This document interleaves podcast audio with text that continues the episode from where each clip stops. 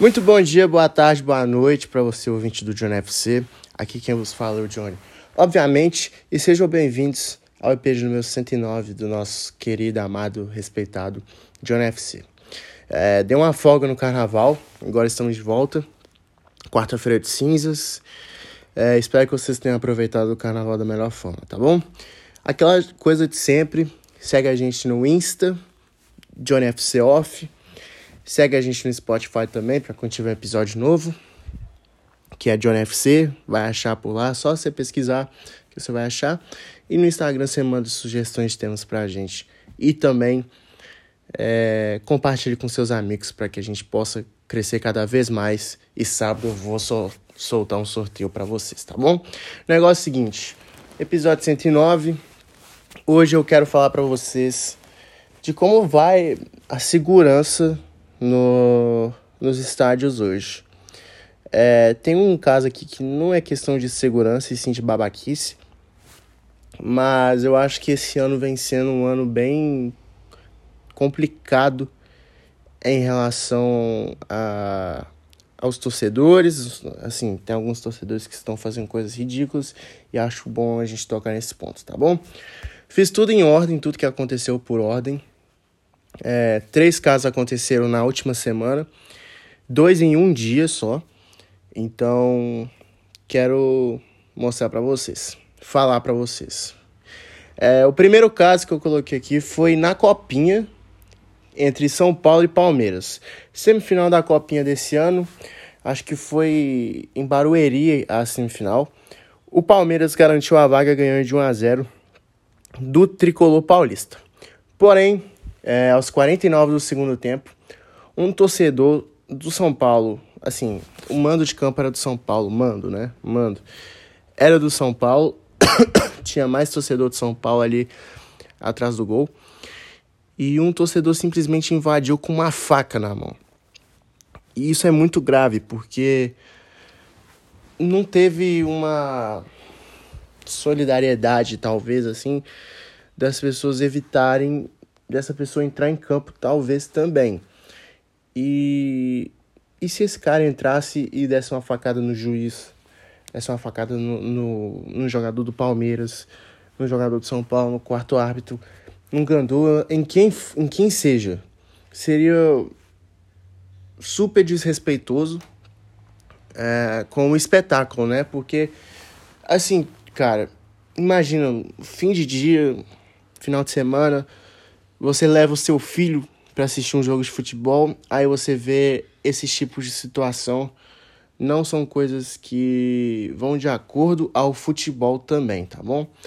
Então, eu, eu acho que o cara foi preso, não sei. Recolheram a faca, acabou o jogo, o Palmeiras foi pra final, ganhou do Santos 4 a 0 e foi campeão.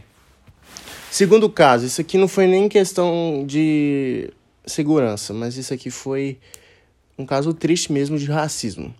É, no Fla-Flu, que o Fluminense ganhou de 1 a 0 do Flamengo, é, o Gabigol sofreu um ataque racista, foi chamado de macaco por um torcedor do Fluminense.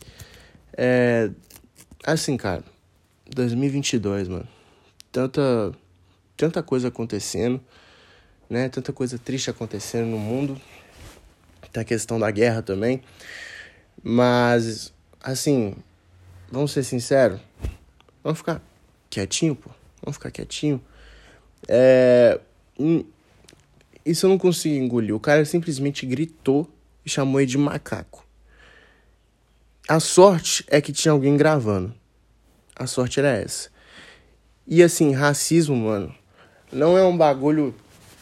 É, não é uma coisa que não vai a, aos princípios da humanidade. Então, mano, se você vê algum ato racista, tem que denunciar e fazer igual esse cara aí, gravou e. Enfim. Soltou na rede e. Parece que acharam o cara, não sei. Torcedor do Fluminense. Mas infelizmente é algo que está presente na nossa sociedade até hoje. Na quinta-feira passada, hoje é quarta, dia 2, é, no jogo da Copa do Nordeste. O Bahia estava chegando na Fonte Nova para jogar seu jogo e o ônibus do Bahia foi atacado por, por algumas bombas e a maior vítima foi o goleiro Danilo Fernandes, onde teve estilhaços de vidro atingindo seu rosto e quase perder a sua visão. Esse é o terceiro caso. O, ele vai ter que passar por uma cirurgia no olho. É o goleiro emprestado do Internacional. Foi muito bem no Inter, surgiu no Corinthians, hoje está na Bahia. E. Assim. Eu não tenho muito o que falar, mano. É infelizmente só lamentar esse tipo de situação que ainda acontece. A quarta situação que aconteceu no sábado foi no jogo do Paraná, que o Paraná acho que estava perdendo sua partida e estava jogando o time para a segunda divisão do campeonato estadual. E olha que o Paraná é um clube grande em Paraná.